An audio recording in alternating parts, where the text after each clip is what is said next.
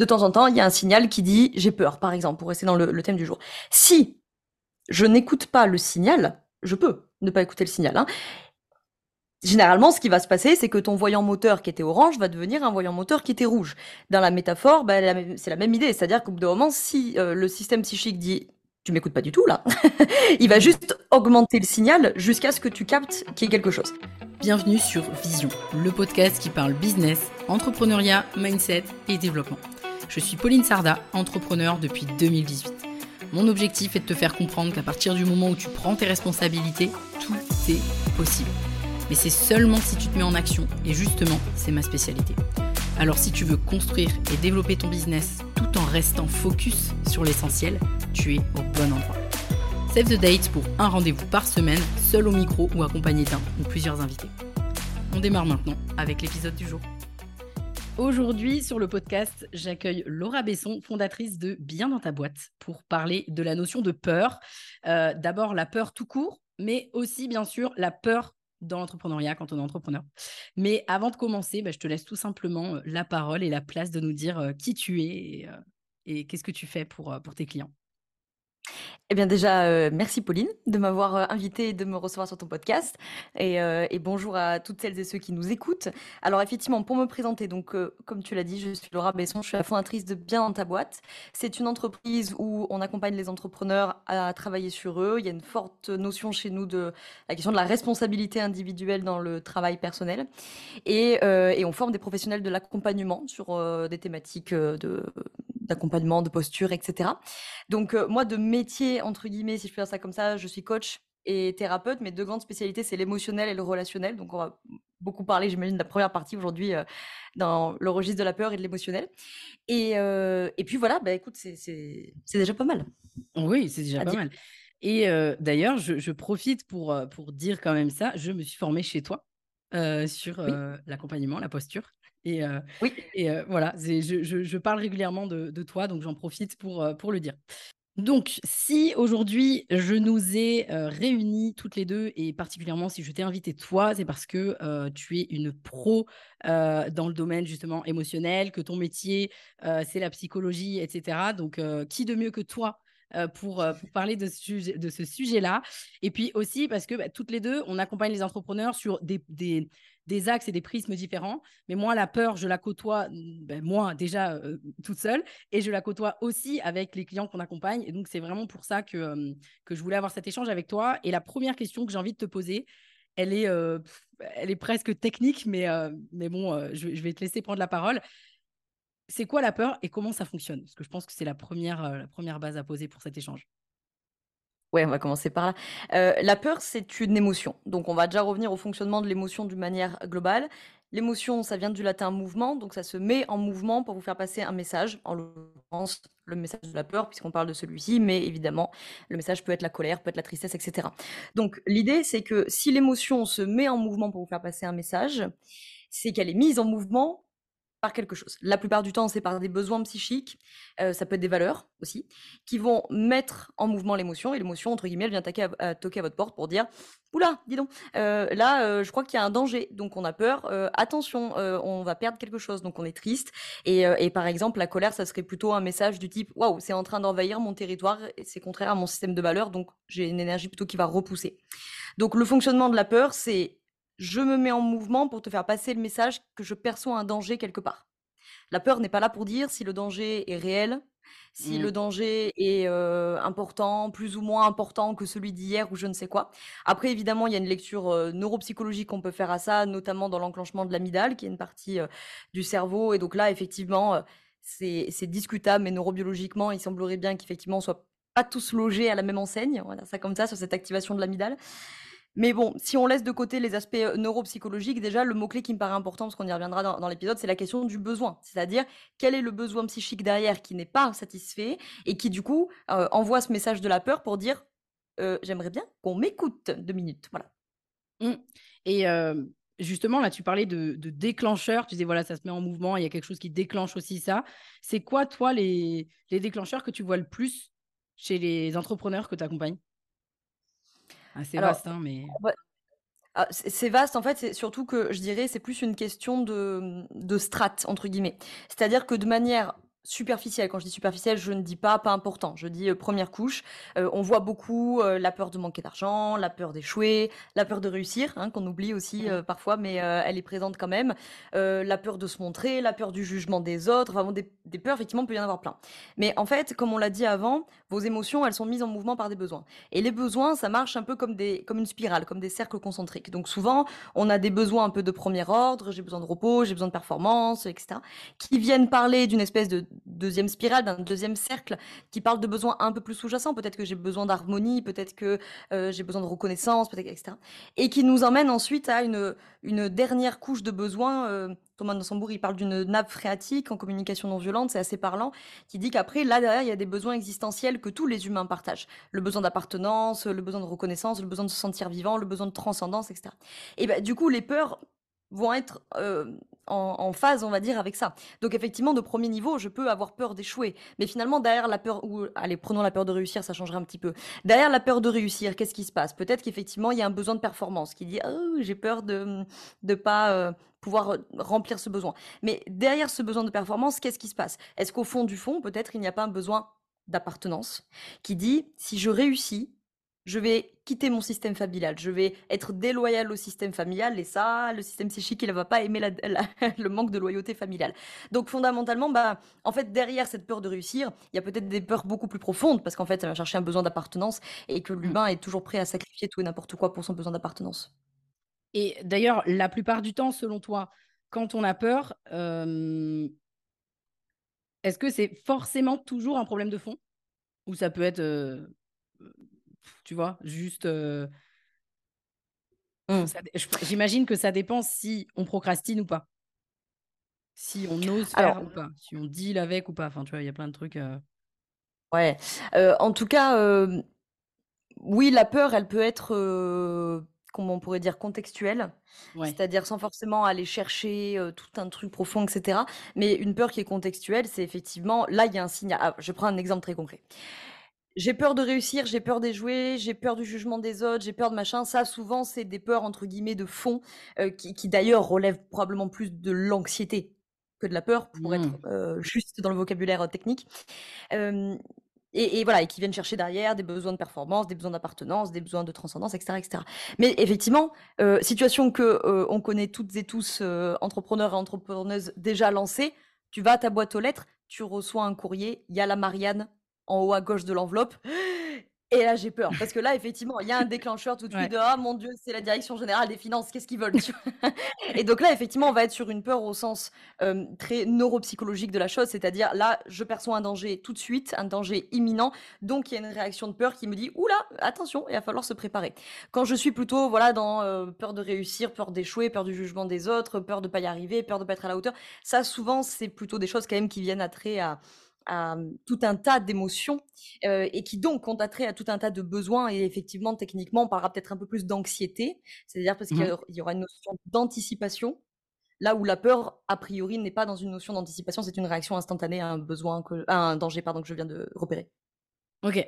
Euh, juste pour que les personnes qui nous écoutent comprennent bien, parce que euh, là, on parle, on parle de peur, mais comme ça, ça peut paraître un petit peu subjectif. Peut-être je peux, moi, donner des exemples et toi, tu pourras en donner aussi, Laura. Si, par exemple, je ne sais pas, vous avez peur euh, du regard des autres, bah, vous n'allez peut-être pas oser publier certaines choses sur les réseaux sociaux. Si l'argent pour vous, c'est la sécurité, vous allez avoir peur peut-être d'investir ou si vous avez peur d'échouer, bon, alors la peur d'échouer c'est il y a tellement de, choses qu'on s'empêche potentiellement de faire parce qu'on a peur d'échouer. Mais juste voilà, je voulais mettre le contexte pour que les personnes qui nous écoutent comprennent bien parce que finalement c'est un peu ça qu'on met derrière. Je vais mettre des grosses guillemets derrière le travail mindset, gros gros débat. Mais souvent c'est ça qui fait que bah, vous osez pas, on n'ose pas. Je me mets dans le lot parce que justement on a tous peur. et justement en parlant de on a tous peur.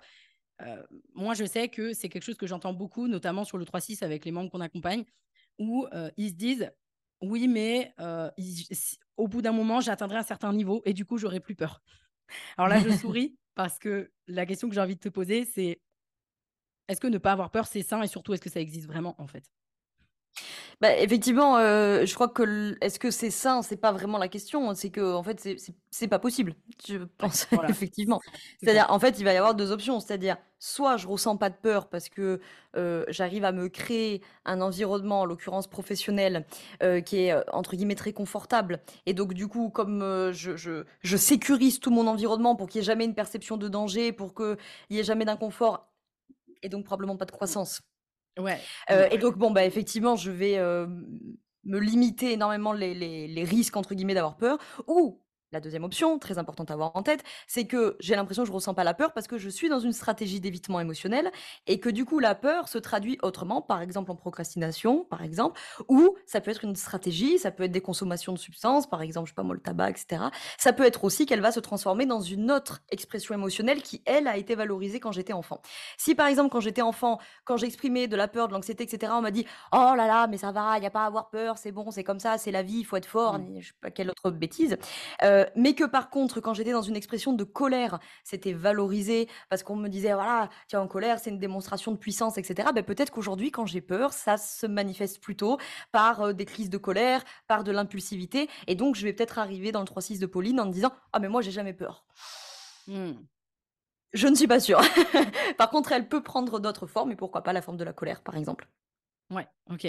elle, elle, prend d'autres formes, et puis j'imagine aussi que parce que ça, c'est aussi peut-être un peu les, trucs qu'on entend sur, euh, sur les réseaux sociaux, sur euh, le développement personnel ou sur euh, le fait de se dépasser, tu vois, où on a la sensation que c'est possible de justement de ne plus avoir peur et de tout défoncer sur son passage sans se poser aucune question. Alors qu'en réalité, bah non, c'est pas possible. J'imagine qu'on peut le flexibiliser, le rendre plus souple, une peur, c'est-à-dire passer au-dessus. Je pense qu'on va avoir l'occasion d'en parler. Mais justement, à quel moment on, on écoute sa peur? Alors, je pense qu'il faut l'écouter tout le temps, mais tu, tu vas le dire. Mais à quel moment on écoute pas la peur, ou en tout cas, on deal avec pour passer au-dessus? Parce que tu vois, il y a, on dit beaucoup, OK, il faut passer au-dessus, enfin, il faut, je vais lui mettre des guillemets, il faut passer au-dessus de ses peurs pour pouvoir aller en dehors de sa zone de confort. Et finalement, euh, tu parlais de croissance tout à l'heure, ben, croissance à tous les sens du terme. Et ben, pour croître, on dit beaucoup qu'il faut passer au-dessus de ses peurs. Sauf qu'à quel moment un entrepreneur peut savoir que là, sa peur, elle est vraiment. Euh, waouh, il faut vraiment que tu m'écoutes là parce que là, tu fais n'importe quoi. Ou, euh, vas-y, j'y vais. Difficile comme question, mais. Alors, euh, c'est pas si difficile d'y répondre, c'est plus difficile de le matérialiser au quotidien parce que c'est un apprentissage. En fait, je vais, vous prendre une métaphore qui est pas de moi, hein, qui est de Thomas Dansembourg, mais je pense qu'elle aura le mérite d'éclairer euh, ta question. Si je, je prends la métaphore que hum, mon, ma vie, mon business, mon entreprise, etc. est comme un tableau de bord de voiture. Et que du coup, mes émotions sont comme les signaux d'un tableau de bord qui dit attention, je suis sur la réserve, attention, surchauffe moteur, etc. Donc, de temps en temps, il y a un signal qui dit j'ai peur, par exemple, pour rester dans le, thème du jour. Si je n'écoute pas le signal, je peux ne pas écouter le signal. Hein. Généralement, ce qui va se passer, c'est que ton voyant moteur qui était orange va devenir un voyant moteur qui était rouge.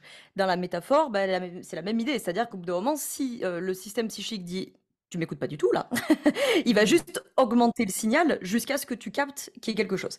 Et si vraiment je persiste et je me dis non non c'est bon c'est bon j'ai pas peur j'ai pas peur j'ai pas peur et que je continue euh, à persister, bah je reprends Thomas dans son bourse sa métaphore. Il dit on va avoir trois options.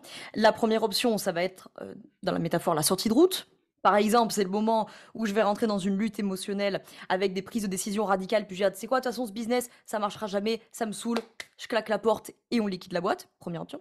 La deuxième option, dans la métaphore, ça pourrait être la collision avec un autre passager.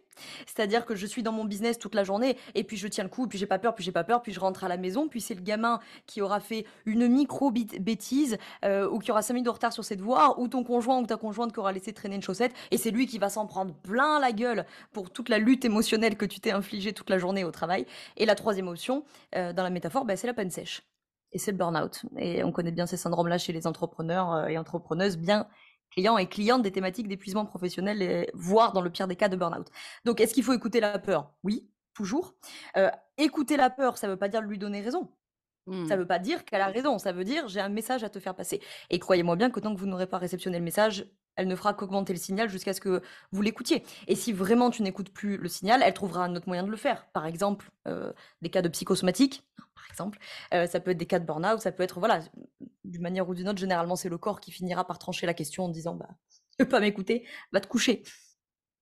Est-ce que justement, je pense que ça pourrait être intéressant, je sais pas si ça va être possible parce que, parce que chaque cas est particulier, mais est-ce qu'on peut peut-être explorer ensemble un peu les, les peurs les plus répandues et mmh peut-être faire en sorte que les personnes qui nous écoutent repartent avec des questions à creuser Tu penses qu'on peut faire ça?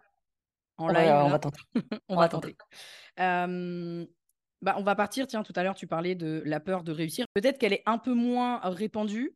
Déjà, peut-être la première question, c'est bah, comment, on, comment on la détecte, cette peur-là? À quoi ça mmh. ressemble, peut-être dans les symptômes, si on pourrait dire? Ouais. Alors, la peur de réussir, euh, généralement, elle va se traduire. Alors, le premier truc qu'on va voir le plus souvent, c'est une notion de culpabilité. Donc, généralement, dans la peur de réussir, il y a une notion de culpabilité à dépasser le salaire d'un conjoint, à dépasser le statut social d'un parent, à, euh, je sais pas moi, dépasser un mentor, un professeur. Enfin voilà. Souvent dans cette peur de mmh réussir, il y a ça. Euh, évidemment, on peut avoir plein de choses. Cette peur de réussir, elle peut se, se matérialiser et s'ancrer dans quelque chose qui va ressembler à et si j'arrivais euh, admettons, à ce chiffre d'affaires. Alors, qu'est-ce que ça, à quoi ça va ressembler de gérer 500 000 euros de chiffre d'affaires, 1 million de chiffre d'affaires Donc, ça peut être une notion un petit peu d'anticipation anxieuse de oh là là, mais alors attends, parce qu'en fait, si mmh. je fais ça, je vais me retrouver avec 30 élèves en formation, ça va être un bin, ça gérer, ça veut dire qu'il va falloir que je recrute quelqu'un, oh là là, voilà. Donc, il y a une espèce d'anticipation anxieuse de ce qui va se passer euh, et la culpabilité très importante. La peur de réussir, elle peut s'ancrer dans ce qu'on appellerait en psychogénéalogie la névrose de classe. Alors, attention pour celles et ceux qui nous écoutent, euh, toutes les peurs de réussir ne sont pas forcément des névroses de classe. Hein, on va pas commencer à se psychiatriser dans tous les sens. La névrose de classe, c'est cette idée que euh, le système familial euh, tient par des loyautés familiales qui sont la plupart du temps des loyautés indirectes, c'est-à-dire qu'on en observe les effets, mais qu'on peut pas observer la loyauté telle qu'elle. Concrètement, pour que ce soit très concret pour vous, c'est que vous pouvez critiquer votre maman toute la journée, mais si quelqu'un vient critiquer votre maman, vous allez dire eh oh, eh, hein, oh, c'est ma mère.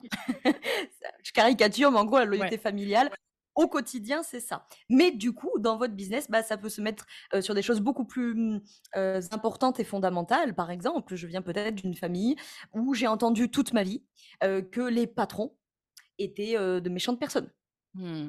Et donc bah, là, forcément, je vais me retrouver avec un conflit certain. Alors, tant que je suis dans mon mindset, comme vous diriez en coaching business, qui dit Ah non, mais moi, je, juste une, micro-entreprise, etc., ben ça va. C'est une manière de dire je fais ce que je veux et je suis loyal au système familial. Par contre, je vais aller dans le 3-6 de Pauline et puis on va me coacher à prendre vraiment cette posture de, chef euh, d'entreprise, de CEO, etc. Et là, et là, ça va coincer parce que là, il y a un truc qui dit si j'accepte de prendre cette euh, casquette de CEO, alors je renonce à l'appartenance et à la reconnaissance système familial. Et là, crois-moi bien que le besoin d'appartenance au système familial, il sera bien plus fort que le coaching de Pauline, c'est sûr et certain. Donc ça va faire de la tension, ça va faire du conflit. Et cette tension, elle peut donner plein de choses. Elle peut donner de l'impulsivité, elle peut donner une passivité aussi, elle peut donner de la procrastination. Bien sûr, en tout cas, elle va donner tout un tas d'émotions sur lesquelles je peux rentrer en lutte et en évitement. Voilà pour la peur de réussir. Ok, waouh, pas mal de pas mal de choses euh, dans tout ce que tu viens de dire. et à ton avis, donc là, quelque part, tu as un petit peu quand même pas mal répondu à la question, mais ce... si tu devais choisir deux, trois questions euh, à creuser par rapport à la peur de la réussite, ce seraient lesquelles? Question à se poser. Euh, est-ce que j'ai l'impression de ressentir une culpabilité ou euh, une forme de honte, culpabilité à réussir? Alors, sachant que déjà réussir, oui. c'est déjà excessivement relatif. Mais ça. Bon, selon votre définition de la réussite, est-ce que vous avez la sensation que s'accompagne à ça une sensation de honte ou de culpabilité? Euh, ça, ça peut déjà vous mettre sur la piste de «Hum, tiens, de quoi j'ai honte, euh, de quoi je me sens coupable et envers qui je me sens coupable, surtout. deuxième question à se poser, ça pourrait être effectivement est-ce que j'ai la sensation en réussissant donc là, vous mettez votre définition de la réussite. est-ce que j'ai la sensation de dépasser? Un parent, un conjoint, un professeur, un mentor, un coach, etc. Et donc, sous-entendu, traduction psycho, je pourrais dire d'y être déloyal. Euh, est-ce qu'on pourrait mettre une trois Bon, déjà, là, si vous avez répondu euh, oui, oui aux deux premières questions, euh, bon. déjà, il y a de ça. Éventuellement, la troisième question, ça pourrait. Parce que c'est vrai que souvent, la peur de réussir, c'est assez familial. Pas 100% du temps, mais c'est souvent familial. Donc, à la limite, la troisième question pourrait être peut-être plus un exercice, ça serait peut-être de lister à la limite ce que vous avez entendu, ce que le système familial dit à propos de la réussite que vous avez. ce que je veux dire par là, c'est que, admettons, votre définition de la réussite, c'est de faire un million d'euros de chiffre d'affaires, par exemple. Je prends celui-là parce que c'est l'objectif à la mode des entrepreneurs, entrepreneurs en ce moment, je vois ça partout. Alors, admettons, pour vous, la réussite, admettons, elle est financière, c'est de faire le million de chiffre d'affaires avant 30 ans. Admettons. À tort ou à raison, peu importe, vous avez vos raisons. Qu'est-ce que vous avez entendu dans votre système familial à propos de ça? Si demain vous venez à table dans votre repas de famille et vous dites Ah, vous savez, papa, maman, tonton, tati, papi, mamie, moi mon objectif c'est de faire un million euh, avant la fin de l'année qu'est-ce que vous pensez qu'ils vont répondre? Et là, vous allez voir aussi euh, bah, les croyances du système familial. Et dans ce lot de croyances, bah, il y en a probablement qui vont peut-être pas trop vous parler, parce que peut-être qu'elles vous ont pas trop constitué. Et puis, il y en a certainement quelques-unes où vous allez vous dire Ah ouais, mais je pense tellement ça. Et la mmh. question, comme d'habitude, face aux croyances, n'est jamais de savoir est-ce que la croyance, elle est vraie ou elle est fausse, parce que ça, c'est du débat philosophique qui est passionnant, mais c'est pas la question du coaching. La question du coaching, c'est est-ce que ça m'aide ou pas de penser ça pour atteindre l'objectif qui est le mien? Ok. Tu parlais aussi euh, tout à l'heure, là, si on revient et on va, on va boucler la boucle sur la peur de la réussite, si je fais X 1000 euros de millions d'euros de, chiffre d'affaires, je vais avoir plein de trucs à gérer et puis il va y avoir plein de couches qui vont se, rajouter. Est-ce qu'il y a aussi peut-être, il peut y avoir aussi une histoire de perte de contrôle pour quelqu'un qui est très contrôlant, par exemple? Oui, pourquoi pas. Alors de toute façon, la thématique. Ouais, ouais, ouais. Bah, la thématique du contrôle, par définition, elle viendrait se mettre partout. Hein, mais oui, il y a de ça parce que effectivement dans le côté, ouais, mais imagine, si je fais un million de chiffre d'affaires, ça veut dire qu'il faut que je me retrouve à recruter des trucs et puis, je peux avoir un courtier donc il y a une forme d'anticipation anxieuse. Donc effectivement, si, vous vous retrouvez dans des stratégies d'anticipation anxieuse, bien entendu, c'est des stratégies qui sont pas fonctionnelles à long terme, mais vous ne les avez pas apprises sans raison et vous ne les avez pas conservés pendant un temps sans raison. Donc si pendant un temps, pour X ou Y raison, vous avez appris des stratégies d'anticipation anxieuse, c'est bien parce que d'une manière ou d'une autre, à un moment donné, votre système psychique a dit c'est moins coûteux d'anticiper que de ne pas le faire. Donc effectivement, c'est quelque chose qu'on retrouve beaucoup dans les profils des anxieux par définition, c'est quelque chose qu'on retrouve beaucoup dans les profils contrôlants, euh, euh, de structuration assez obsessionnelle. Et forcément euh, qu'on retrouve du coup souvent chez les entrepreneurs et entrepreneuses qui sont pas tous évidemment mais souvent constitués euh, comme ça. Et, ça a beaucoup d'avantages. Forcément cette anticipation anxieuse elle a beaucoup d'avantages parce qu'elle permet d'avoir anticipé plein de problèmes et, et, de les avoir gérés en amont et donc on se retrouve moins pris à la dernière minute etc bon par contre ça a un coût psychique qui est colossal enfin psychique large hein, psychique physique énergétique relationnel qui est très important bah, de toute façon, je pense qu'il y a toujours des, il y a toujours des, on trouvera toujours des choses positives dans, les systèmes qu'on met en place, quoi. Là, là tu, tu, l'as dit toi-même en fait. Tu dis bah ça c'est, on se persuade pour celles et ceux qui sont dans cette, euh, dans cette anticipation tout le temps, on se persuade que bah, de toute façon ça me permet d'avoir un plan B, ça me permet de savoir. Euh, donc en fait, on a toujours une bonne manière de s'écouter aussi. Bah, de toute façon, ce qui est, ce qui est certain, c'est que peu importe les stratégies psychiques que sont les vôtres, vous les avez apprises. J'ai même envie de dire, avec un petit peu de provoque, que pour la majorité d'entre elles, on vous les a apprises. Mmh. Je ne dis pas ça pour déresponsabiliser parce que ça serait antinomique avec mon entreprise, mais, mais il faut pas non plus, enfin, je trouve, hein, je, moi, je veux pas jouer la carte non plus de la surresponsabilisation individuelle. C'est-à-dire que vous avez grandi dans des systèmes familiaux, dans des systèmes politiques, dans des systèmes globaux euh, qui vous ont appris certaines choses. Donc, vous avez appris des stratégies. Certaines de ces stratégies vous ont été apprises. Si vous les avez conservées, c'est effectivement parce qu'à un moment donné de votre vie, ça vous a aidé d'une manière ou d'une autre, sauf si vous êtes complètement maso, mais la plupart du temps, ce n'est pas le cas. Hein. Euh, comme euh, j'aime bien le dire souvent en formation ou en coaching, tu as déjà dû d'ailleurs m'entendre dire ça en formation, mais euh, vous jouez pas contre votre camp. Pour la majorité d'entre vous, en tout cas, euh, psychiquement, vous jouez pas contre votre camp. Donc, si ces stratégies sont maintenues, c'est bien que votre système psychique, d'une manière ou d'une autre, il y perçoit des bénéfices, sinon il ne les maintiendrait pas. En revanche, vous pouvez tout à fait consciemment dire, OK, au demeurant, aujourd'hui, la situation a changé et ces stratégies, certes, pendant un temps, elles m'ont aidé. Aujourd'hui, je n'en veux plus parce que j'estime qu'elles me desservent plus que ce qu'elles me servent. Et donc, je décide, en mon âme et conscience, de mettre en place de nouvelles stratégies. Mais bien entendu, euh, ça ne se fait pas ouais. en 48 heures. Ouais, c'est clair. ok, super. Euh, maintenant, si on va sur euh, la peur de l'échec, autre grande, ouais. grande peur très, très répandue, hein, disons. c'est quoi, les, quoi les symptômes? J'ai l'impression d'être un médecin, mais c'est un peu ça. C'est quoi un peu les, les signes avant-coureurs, on va dire, de cette croyance-là? Alors, la peur d'échouer, c'est vrai que tu, tu l'as dit toi-même tout à l'heure, c'est, c'est un peu un challenge pour moi de te la synthétiser parce que c'est vraiment la peur par excellence qui est ultra polymorphe. au demeurant, une peur de l'échec. Une peur de l'échec, on, va, on peut facilement imaginer un premier ensemble de, symptômes qui serait un peu un syndrome de passivité slash impuissance. Donc ça pourrait rapidement nous mener dans une forme d'immobilisme en cas de fonctionnement très très très ralenti où j'y vais vraiment petit pas par petit pas parce que j'ai peur que un peu comme des dominos tu vois? Je vais le poser vraiment très délicatement parce que j'ai peur que ça fasse tout tomber ce que j'avais mis en place auparavant.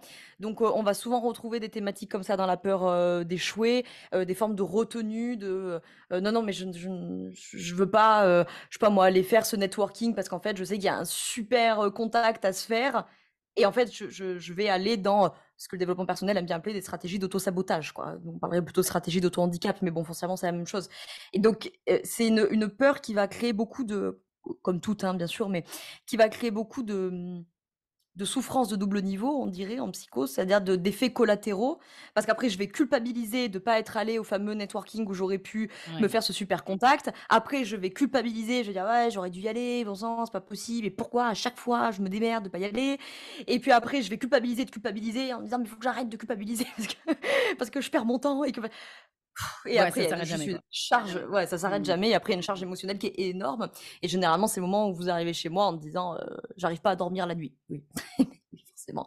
Parce que les seules cinq minutes que tu as avant de t'endormir, où tu n'as plus ton téléphone, ton bouquin ou quoi que ce soit, c'est le moment où ton cerveau dit, Oula, il y a beaucoup de choses aujourd'hui. Hein, donc, on va s'occuper de traiter tout ça maintenant.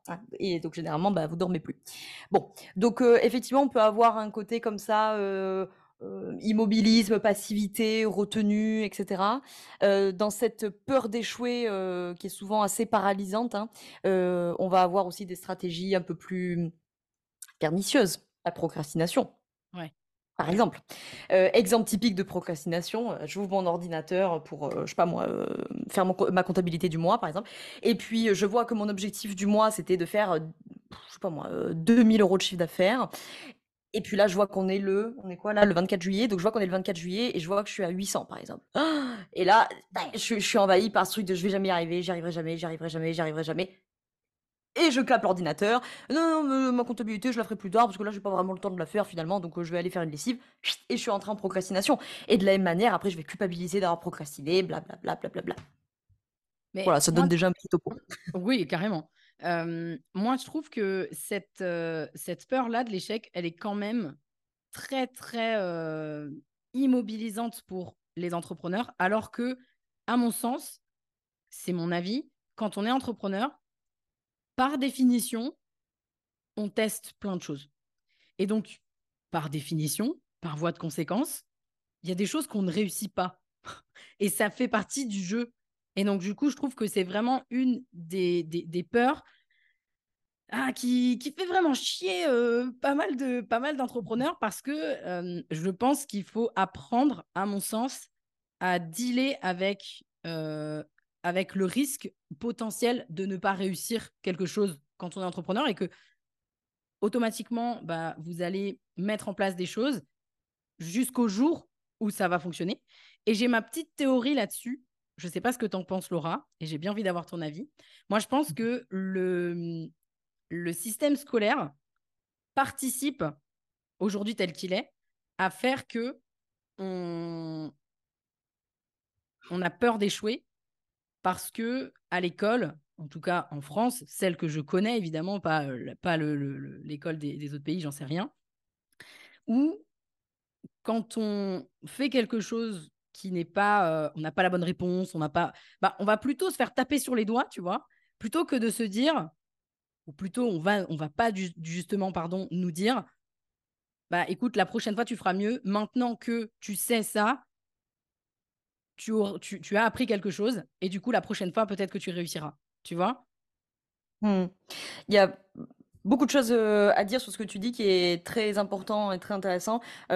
moi, j'aurais deux choses à dire. La première chose, c'est que déjà, l'échec, ça n'a pas la même forme et ça n'a pas les mêmes répercussions dans toutes les sphères psychiques. C'est-à-dire que peut-être que l'entrepreneur ou entrepreneuse A, il y a une peur d'échouer parce qu'il y a une peur de ne pas, par exemple, correspondre aux standards familiaux. Peut-être que je viens d'une famille d'entrepreneurs, entrepreneuses, qui ont tous réussi, entre guillemets, selon mes critères, et donc bah, j'ai peur d'échouer parce qu'en fait, échouer signifie désappartenir au système familial. Et donc, je retombe, par exemple, sur mon besoin d'appartenance. Et, là, ça va être viscéralement un challenge.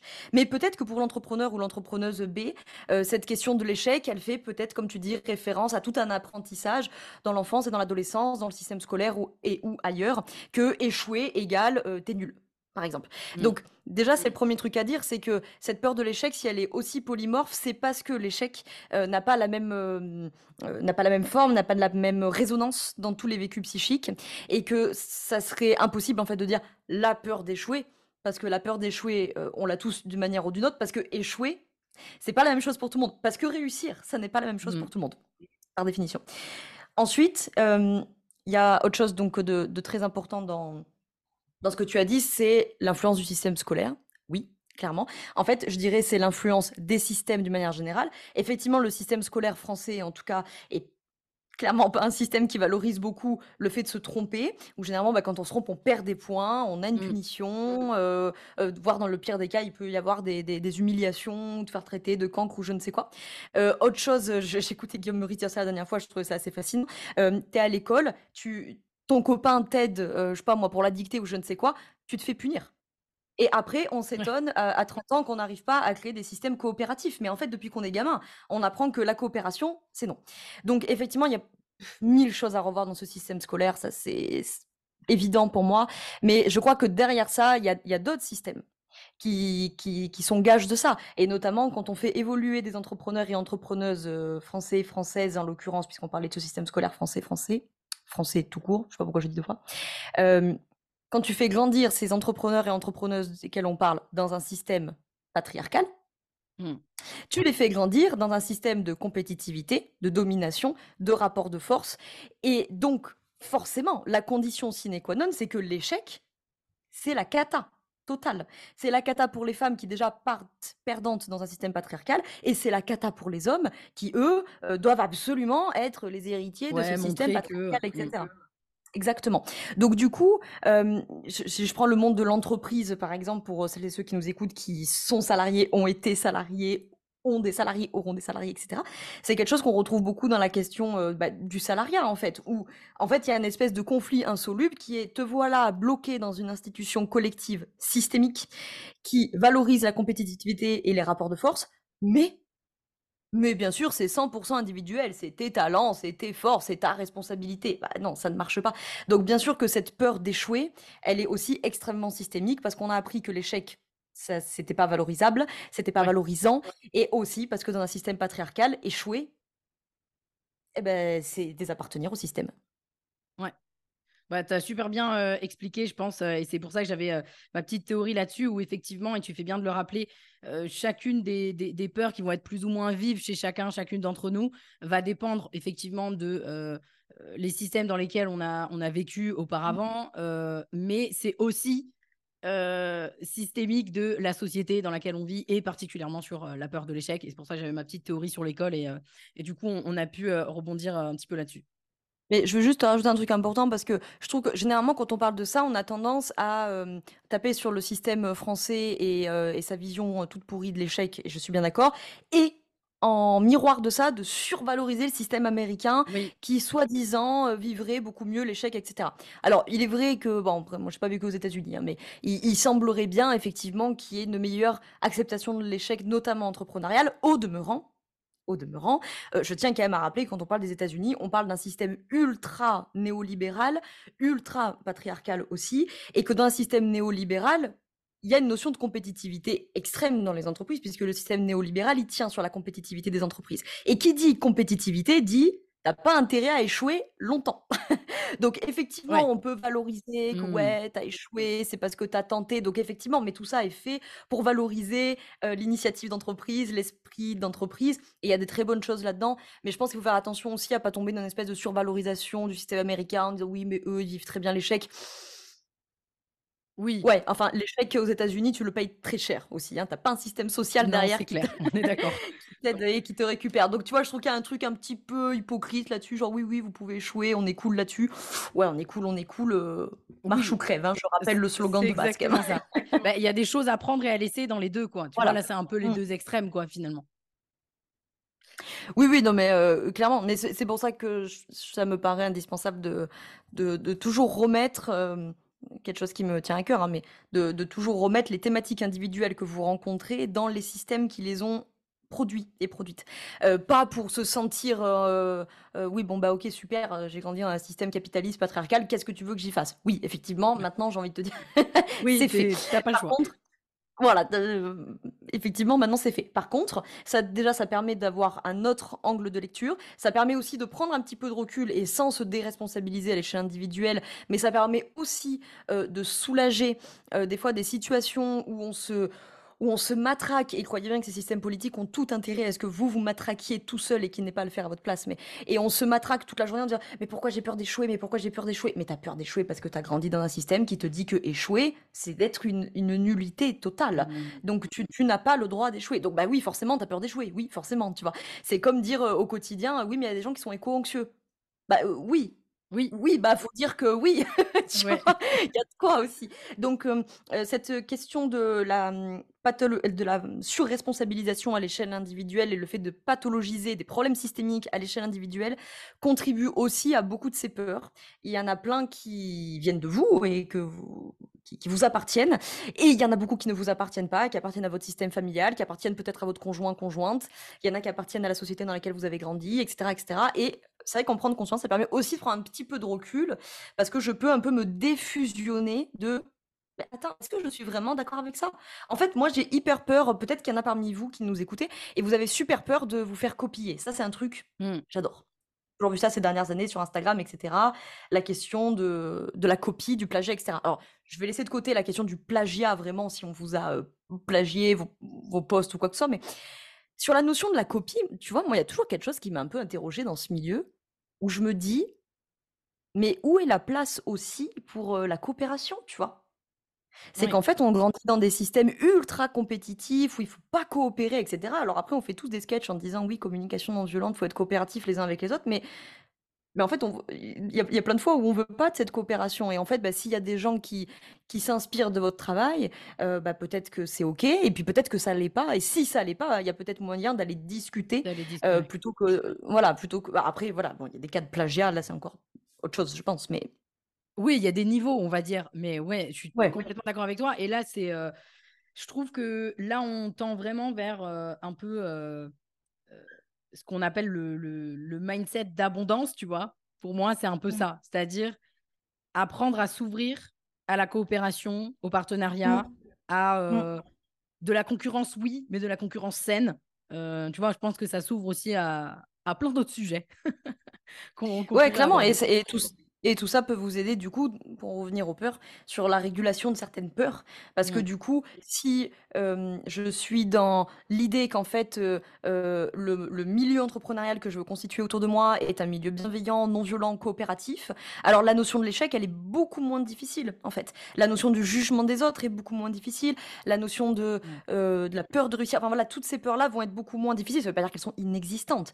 Mais si je suis dans un milieu entrepreneurial qui est, solidaire, qui est coopératif, bah, ça se passe beaucoup mieux que quand en fait tous les autres entrepreneurs sont vus comme des concurrents, heu heu, comme, heu, des sources de méfiance et de défiance et où du coup tout le monde a peur de tout, parce qu'on a peur d'échouer, on a peur de réussir, on a peur de se faire copier, on a peur de se faire voler, on a peur de se faire juger. Waouh!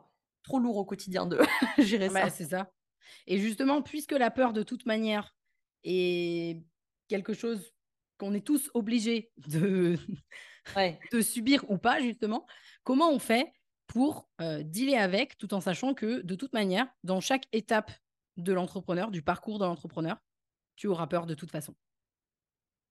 Ouais. En gros, je pourrais le faire un peu en trois étapes. La première étape, c'est, comme dit Thomas dans son bourg, c'est venir dans sa chaise du discernement. C'est-à-dire, si on ne fait pas pousser une salade en tirant dessus, donc vous n'allez pas faire grandir votre business en tirant dessus ou en tirant sur vous.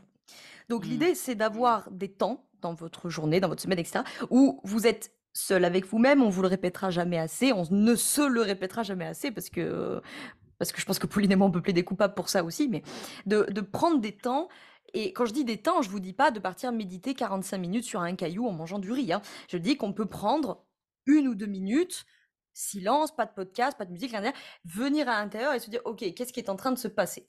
Bon, alors effectivement, il y a plein d'émotions. Tiens, je vois qu'il y a la peur. Bon, bah dans la métaphore, ça serait un peu, bah, viens t'asseoir à côté de moi, la peur là, et dis-moi, qu'est-ce qui se passe? Quels sont les dangers, etc., que, que tu perçois? Deuxième étape, donc, c'est de venir identifier les besoins qui sont derrière. Question toute simple, quelle est la situation, quelles sont les émotions ressenties, quels sont les besoins insatisfaits derrière ces mmh émotions?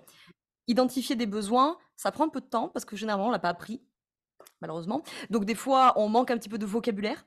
Donc il faut s'y entraîner petit à petit. Euh, peut-être que des fois, vous trouverez pas le, bon terme, mais c'est pas grave. Déjà, vous envoyez un message à la sœur psychique qui est « j'ai entendu, j'ai compris, j'ai pas encore le bon mot, mais ok, je m'en occupe ». Et puis, il existe des BD, il existe des listes sur Internet, il existe des jeux, j'en ai un. Ici, euh, c'est les éditions Comitis sur le jeu des besoins. Je montre à la caméra si jamais tu cut à ce moment-là. Donc venir identifier ces besoins qui sont derrière pour déjà dire à ces besoins, peut-être vous n'êtes pas encore satisfait au moment où vous êtes entendu.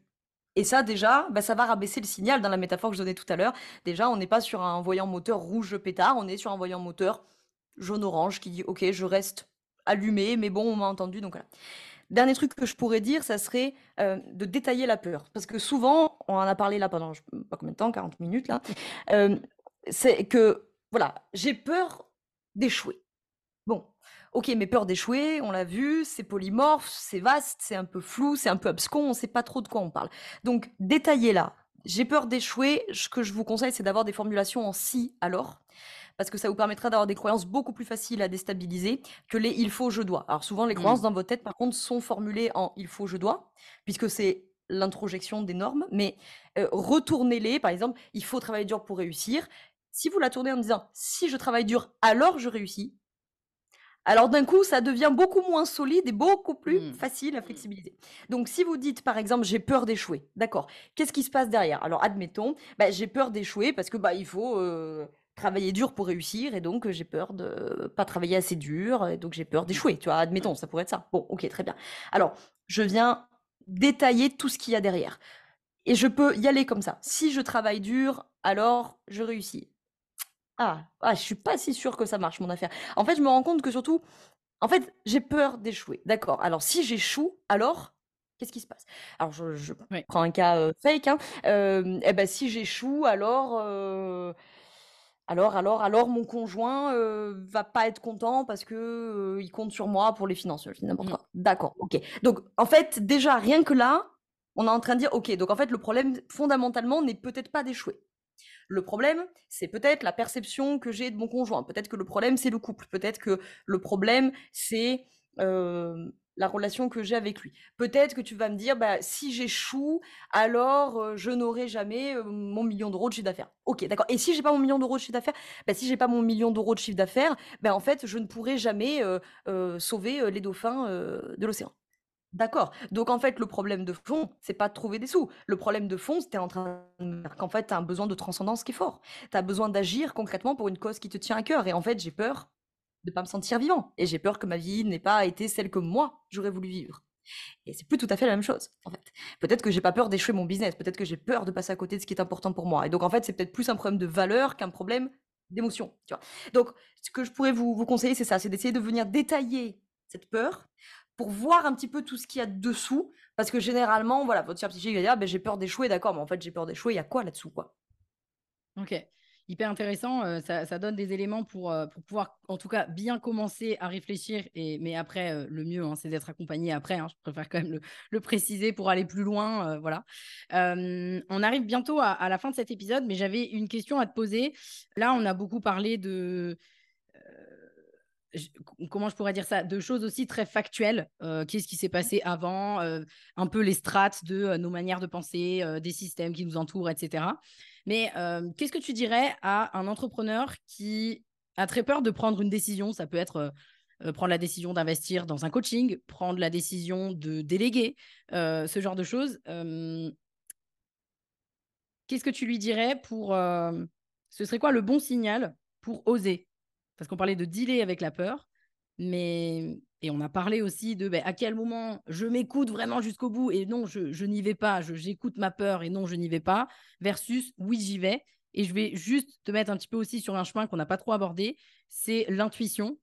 Où est-ce que tu mets aussi l'intuition dans tout ça? Parce que c'est quelque chose de très impalpable, mais je pense qu'il est important aussi. Ouais. Donc effectivement, si vous êtes dans une situation, euh, par exemple, vous avez peur de prendre une décision, pour reprendre l'exemple de, Pauline. Alors, discernement, identifier le besoin derrière, détailler la peur, etc. Après, effectivement, il y a une part sur la question du ressenti, en fait. Mmh. Que vous l'appeliez intuition, vous l'appelez comme vous voulez, peu importe. En tout cas, il y a une notion de... Moi, j'aime bien le terme de la justesse. C'est-à-dire de sentir ce qui est juste. Alors, je sais, et c'est, vous avez raison, il y en a beaucoup parmi vous qui être en train de se dire dans leur tête, «Ah, ça fait 20 fois qu'on me sort ce truc-là, mais c'est pas très clair. Effectivement, c'est pas, c'est pas très clair. En fait, la question, ça serait plutôt de revenir à la question du corps, s'il y en a parmi vous qui pratiquent du yoga, par exemple, euh, de la danse, etc., toutes les, pratiques du psychocorporel. Alors, euh, les yogis, danseurs, danseuses qui m'écoutent savent très bien que le corps, c'est fermeture, rétractation ou expansion, ouverture. Donc du coup, je peux aussi me servir de ça. Autant votre euh, mémoire cérébrale est douteuse, autant votre mental vous ment très bien, autant le corps, lui, ne ment pas et le corps a excellente mémoire. Donc, revenir dans le corps et dire, en fait, si, euh, par exemple, j'hésite à m'engager dans ce coaching, comme tu disais, en fait, il y a une notion de justesse. Vous avez la réponse. D'ailleurs, très souvent, est-ce que c'est pas la relance cliché euh, du thérapeute, et je plaide coupable pour la faire souvent, de vous dire qu'est-ce que tu répondrais à ta question? Mais c'est pas pour rien qu'on vous la pose cette question. D'une, c'est pour autonomiser le bénéficiaire, petite euh, conseil posture comme ça. Et de deux, c'est que aussi ça permet de revenir à en fait la réponse. Souvent, on l'a déjà. Par contre, on est pris dans une lutte entre le corps, l'émotionnel, le mental, l'intuition et tout ce bin qui est en train de s'engueuler. Donc, revenir dans le corps et dire, OK, quand je, je m'imagine prendre ce coaching, pour reprendre ton exemple, est-ce que je sens que le premier mouvement du corps est un mouvement d'ouverture, d'expansion, de légèreté? Est-ce que c'est lourd ou est-ce que c'est léger? Ça, généralement, ça parle bien. Euh, si on a un peu plus l'habitude de travailler avec son corps, ça peut être est-ce que ça s'ouvre, est-ce que ça ferme, est-ce que ça s'expand, est-ce que ça mmh. rétracte? Bon, vous mettrez le vocabulaire que vous voulez. Ou est-ce qu'effectivement, quand je vais dans ce coaching, je sens que il y a quelque chose qui, qui, se, ferme. Mmh. Voilà. Et donc, effectivement, euh, la, le, le le, truc qu'on pourrait me répondre à ce moment-là, c'est de me dire, bah oui, mais quand on a peur, on est forcément fermé. C'est vrai. C'est vrai. C'est pour ça que c'est cette première réaction du corps. C'est-à-dire avant que le mental se remette en route pour dire, oui, mais alors attends, parce que mais moi j'ai fait les comptes, mais machin. Et ce mental-là est absolument essentiel. Je le dis aussi parce que ces dernières années, on a vu aussi des trucs, elle, mental, mais heureusement qu'il est là, ton mental, tu vois. heureusement qu'il est là aussi pour dire, alors attends, parce que euh, moi j'ai fait les comptes, euh, autant te dire, faudrait peut-être y réfléchir à deux fois. Et là, par exemple, effectivement, je peux avoir peur d'investir. Et cette peur d'investir, elle est absolument nécessaire. Elle vient mettre un signal d'alarme en disant, est-ce que tu es sûr que tu pourras payer? Est-ce que tu es mmh. Que tu vas pas te foutre dans la merde. Maintenant, ça veut pas dire qu'il faut l'écouter. C'est un peu comme euh, votre chien de garde. Il y en a comme moi qui ont un chien de berger, qui ont l'habitude que d'avoir toujours un chien qui aboie à la porte. Quand mon chien aboie à la porte, il n'y a pas forcément un danger imminent. Ceci dit, ça vaut le coup d'aller voir pourquoi le chien aboie. Et puis, je peux juger en mon âme et conscience que, ok, il n'y a peut-être pas de danger. Donc là, si mon mental se met en route en disant, oula, t'es sûr que tu pourras payer Eh ben, je vais aller voir mes comptes, je vais faire mes calculs, machin. Je vais dire, non, ok, c'est bon, je peux payer. Merci de m'avoir passé l'information, c'est très gentil. Tu as voulu me protéger parce que tu as le souvenir que ça s'est déjà mal passé. Mais là, c'est bon, je gère mon truc. Et je peux revenir, voilà. Et, je, suis sûre et certaine que tous et toutes parmi vous, vous avez déjà fait l'expérience de sentir qu'il y a quelque chose qui n'était pas juste. Vous l'avez rationalisé dans le sens de le faire ou de ne pas le faire. Et à l'inverse, vous avez déjà senti que quelque chose était juste, alors que votre mental vous disait ne le fais pas, c'est pas une bonne idée, ne publie pas à 8h30 sur Instagram, c'est pas la bonne heure, n'investis pas dans ce coaching, n'écoute pas, et que pourtant il y a un truc entre guillemets un petit peu plus fort que vous à l'intérieur qui dit je t'assure, fais. Mmh. Ça, c'est pareil, c'est une forme de, d'entraînement. Et là, le meilleur conseil que j'ai à donner, c'est entraînez-vous sur des petites décisions. entraînez-vous sur choisir l'heure de programmation Instagram plutôt que sur investir dans un coaching à 20 000 euros. Vous voyez? Oui. Bah, finalement, c'est c'est apprendre à s'écouter. Et tu disais tout à l'heure, oui, c'est sûr, quand on a peur, bah oui, on est, on a ce truc un peu fermé quoi en nous parce que oui, forcément, il y a la peur. Mais moi, si je peux donner un exemple comme ça aussi pour, pour que ça soit concret, moi, par exemple, chez moi, quand j'ai peur, mais que je sens que je dois y aller, c'est-à-dire que je sens que ok, j'ai peur, j'entends, mais je suis hyper excitée par la décision que je vais prendre. Mmh. Et donc, ça, chez moi, c'est un truc d'ouverture. Je me dis, ok, bon, bah, on y va. Et donc, chez moi, c'est comme ça, mais d'autres, ça sera un petit peu différent. Et donc, finalement, c'est juste apprendre à s'écouter, effectivement. C'est intéressant l'exemple que tu donnes parce qu'en fait, tu vois qu'il y a deux signaux. Tout simplement, il y a un signal de la peur qui dit Oula, attention, est-ce que tu as bien réfléchi Est-ce que tu as bien regardé Est-ce que machin? Et puis, il y a le signal de la joie, de l'autre côté, qui dit La joie, c'est une émotion qui dit Tiens, il y a une opportunité. De la même manière, la joie ne veut pas dire prendre l'opportunité. Elle dit Je perçois une opportunité. Après, c'est vous qui avez le libre arbitre d'écouter votre peur, d'écouter votre joie, etc. Mais là, c'est intéressant parce que ça montre bien qu'il y a deux signaux. Et c'est souvent ce genre de situation, et on est tous concernés par ça, où on va se mettre à lutter en disant mmh. ouais mais ça me fait peur, en même temps j'ai envie, en même temps j'ai peur, en même temps j'ai envie, mais en même temps j'ai peur. Et là on se met à ruminer et ça peut durer des heures, des jours, des fois ça dure des semaines, des mois avant qu'on se décide d'aller faire le truc. Et c'est pour ça que je, ne peux que vous conseiller de vous entraîner, entre guillemets, euh, si on reprend l'exemple de l'investissement en formation, bah, entraînez-vous sur une formation qui vous coûte 150 euros. Peut-être que 150 euros pour vous, c'est un peu un enjeu, mais ça vous met pas en galère. Eh ben, entraînez-vous euh, là-dessus en vous disant au pire, j'aurais claqué 150 euros, ça me fout pas dans la merde. Plutôt qu'effectivement ne jamais, jamais, jamais vous écouter et attendre le jour où il faudra investir 20 euh, 000 balles et où là, ben forcément, euh, mais il faut imaginer deux secondes, votre amygdale à l'intérieur qui est un peu euh, espèce de petite alarme, mais là, elle va se mettre à gueuler dans tous les sens. Et quand l'amygdale s'est mise en route et que vous avez une alarme rouge dans la tête, ton intuition, ma poule, tu peux attendre un moment avant que, ton amygdale te laisse l'écouter, parce que l'amygdale, elle est juste en mode alerte, alerte, alerte. Et du coup, tu n'entends plus rien d'autre qu'elle, en fait. Mmh. Bah, écoute, merci beaucoup Laura. Euh, on pourrait parler encore pendant longtemps de ce sujet, tellement il y a de choses à dire. J'espère en tout cas que les personnes qui euh, nous écoutent euh, auront trouvé quelques réponses. Et surtout, moi, c'est aussi l'envie que j'avais derrière, cet épisode-là, c'était de, de vous faire comprendre que la peur fait partie du chemin et qu'elle elle est normale et que vous allez apprendre à dealer avec et ça fait, ça fait partie du jeu, c'est comme ça. si vous voulez de toute manière avoir plein d'infos aussi sur l'émotionnel, n'hésitez pas à aller suivre Laura, bien entendu, que je recommande fois 1000. et puis, écoute, je te laisse le mot de la fin, Laura, peut-être? Ouais, le mot de la fin, bah, ça serait plus on, participera à des entrepreneurs et entrepreneuses qui sont connectés à leur monde émotionnel, à leurs besoins, etc.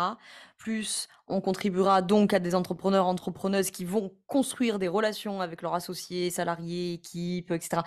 Euh, beaucoup plus euh, bienveillantes, harmonieuses, non violentes. Et donc, on contribuera à créer des entreprises qui participent à construire des systèmes euh, différents de ceux qu'on a eu l'occasion de, de mentionner pendant cet épisode. Donc, cette question de l'émotionnel, à mon humble avis, elle est centrale à l'échelle mmh. individuelle, elle est centrale à l'échelle relationnelle, elle est centrale à l'échelle systémique.